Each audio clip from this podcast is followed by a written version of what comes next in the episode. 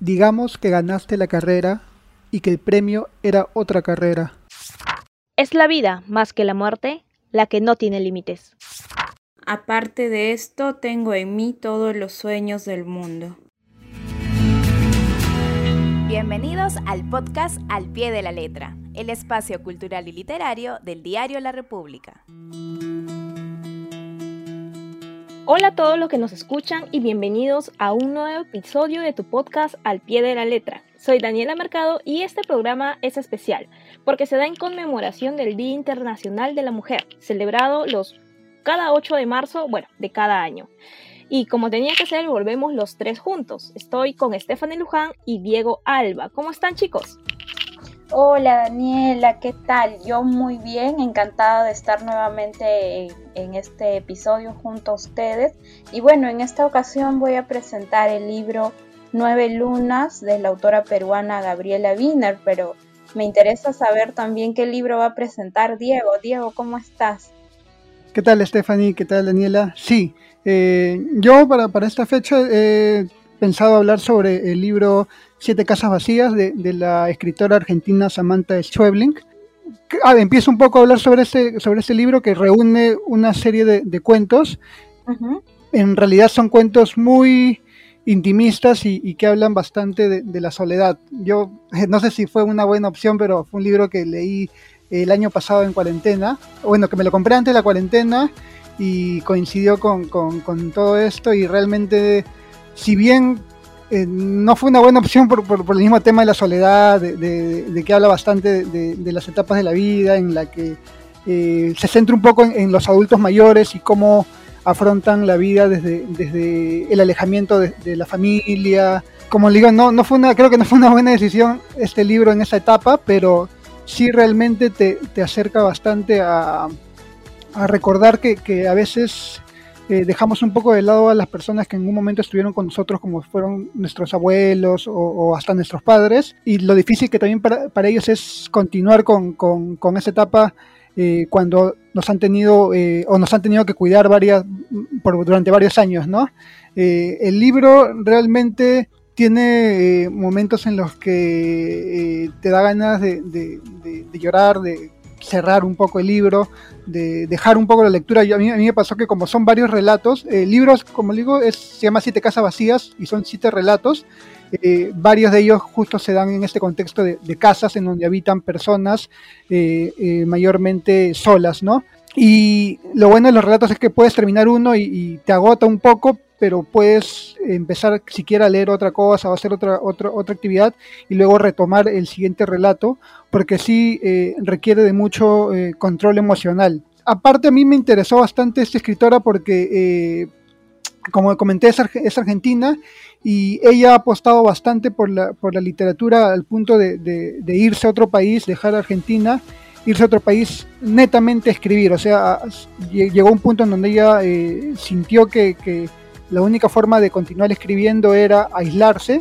Quizá esto también te da un poco a entender cuál es eh, el, tenor de, los cuentos que, relata y empezar a, escribir, ¿no? Escribir y contar. Tiene otro libro aparte que, también me gusta mucho que se llama Distancia de Rescate.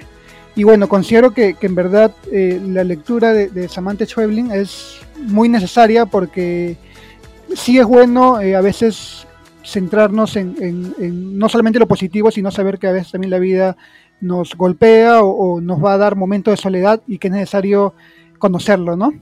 Claro, entiendo. Tú, tú Dani, ¿qué libro es lo que nos has traído hoy? Bueno, yo quiero hablar de un libro que para mí ha sido uno de los mejores eh, que he leído hasta el momento. Bueno, en este año, en toda la época de la pandemia, también lo leí por recomendación de una amiga, y es La guerra no tiene rostro de mujer, ¿no? De, Svetlana Alexievich.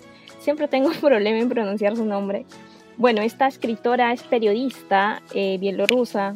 Ella tiene libros que se caracterizan por tener esta esencia periodística. ¿Y por qué resalto esta esencia periodística? Porque no se trata de ficción, son recopilaciones de la vida real y creo que aquí va eh, el, insumo importante y diferenciador, ¿no? Ahora, bueno, tal vez no hice este, esta descripción al inicio del episodio, pero en el Día de la Mujer necesitamos hablar de los logros de las mujeres como también se dan en la literatura. Y es por eso que estamos nosotros recomendando, dando reseñas de, lo que son estos libros que para nosotros han marcado tanto, eh, libros escritos por mujeres, ¿no? Y que tienen que ser conocidos por todos.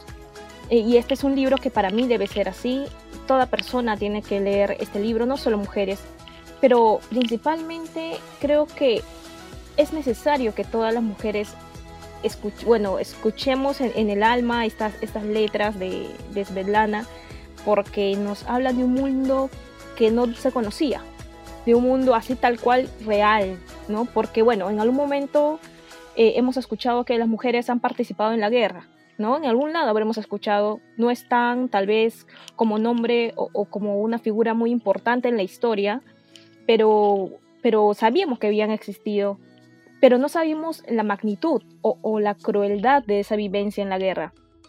Y en este libro de Svetlana se describe, es un libro que se puede calificar como, como liberador, a mi parecer, pero a la vez doloroso también, porque conocemos cómo vivieron estas mujeres y cómo lamentablemente fueron olvidadas, cómo lamentablemente fueron dejadas de lado y queriendo poner en un paréntesis u omitir la, cruda realidad que ellas vivieron y que a pesar que se quiso esconder por algún motivo, están ahí. Y, esta periodista lo resalta en su libro, lo, escribe, ha, sido, ha tenido la valentía de hacerlo.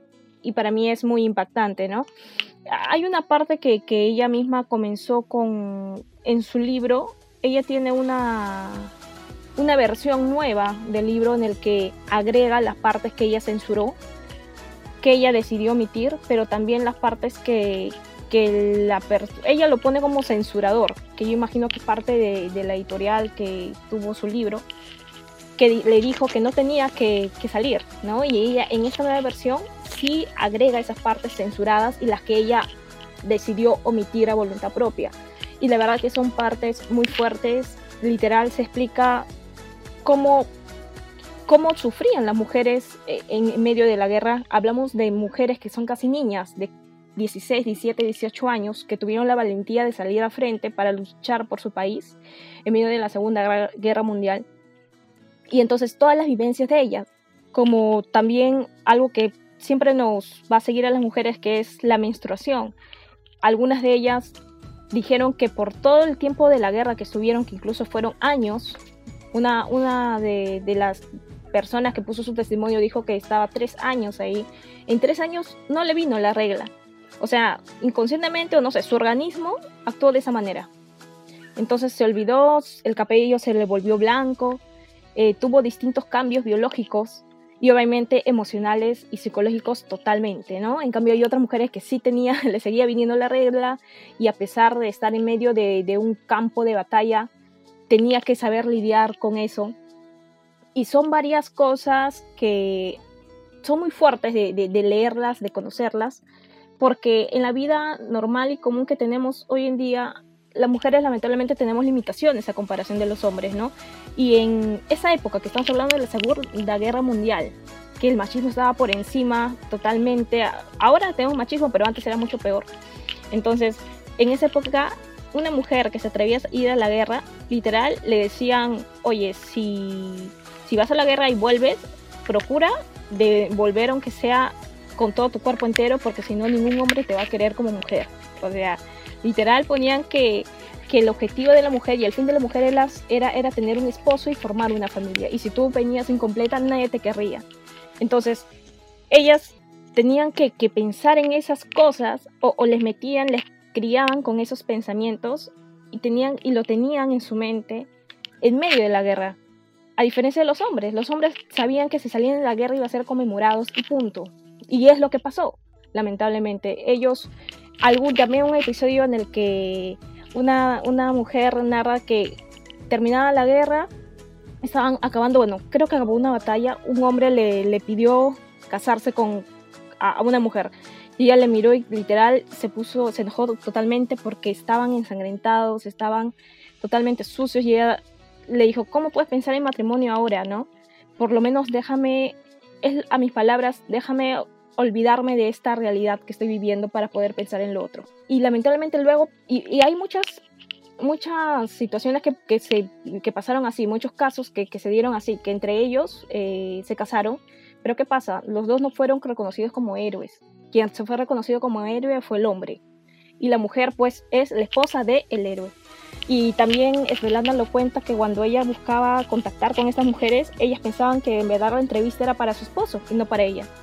Y entonces cuando ya se sientan ahí con, con la periodista, el hombre le deja en claro a la mujer, sabes lo que tienes que decir, por si acaso, ¿no? Y entonces ella le dice, pucha, mi, mi esposo está preocupado, ya me dijo que me lea tantas cosas, me ha hecho leer todo el libro de, de, la, de la guerra, del triunfo en la guerra. Entonces, lamentablemente, eh, las mujeres han quedado de lado en toda esta época. Hay muchas historias que en verdad son eh, dolorosas, son muy fuertes en este libro y creo que toda persona, hombre, mujer, de todo género, debe leer esto y que es súper importante porque, bueno, sabemos que la guerra de por sí es terrible, pero como la misma Svetlana lo cuenta, ¿no? Y aquí tengo una parte que quisiera leerla brevemente, y Svetlana lo escribe así en sus primeras páginas. Todo lo que sabemos de la guerra lo sabemos por la voz masculina.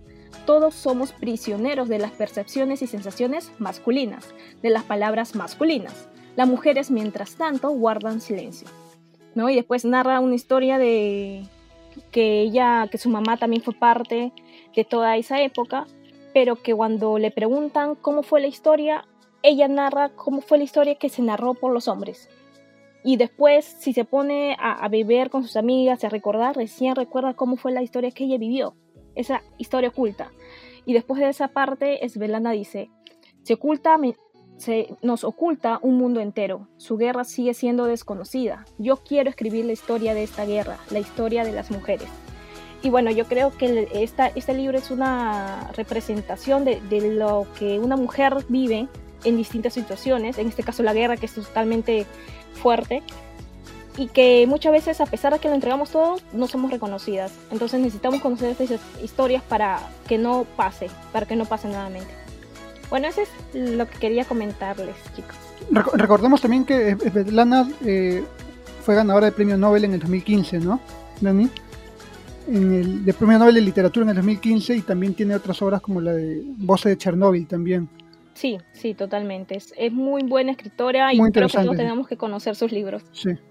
Sí, y también este, en el caso de, de Svetlana se caracteriza mucho su, su escritura, ¿no? Por, por el tema testimonial, entonces uno puede oír, o sea, es como si estuvieras oyendo a ese protagonista, ¿no? A través de, esas páginas y, sintiendo un poco lo que esa persona, quizá esa mujer sintió en su, en su participación en la guerra, como bien lo dice ella, la historia oficial es, está completamente masculinizada, ¿no? Entonces es como que el relato, la vivencia, las emociones de estas mujeres fueron relegadas netamente al relato oficial. Yo, yo recuerdo que leí, o sea, es un pendiente que tengo que terminar el libro, pero sí, es, como dijo bien Dani, los relatos son bastante dolorosos, pero te permite saber, digamos, la magnitud de la crueldad de la guerra, ¿no? Porque eh, digamos que la historia masculina te habla de logros, de triunfos, de medallas, etcétera, pero no los sacrificios que se tuvo que hacer, ¿no? La, gente más común, todo lo que tuvo que sacrificar en la guerra, no se menciona. Y, como bien comentó Dani, también este, esta, este, digamos, dejar atrás la participación de las mujeres en los diferentes ámbitos de la vida no solamente se da en la guerra, ¿no? Eh, bien sabemos que en el tema de la literatura muchísimas mujeres antiguamente tenían que firmar bajo seudónimos masculinos, etc.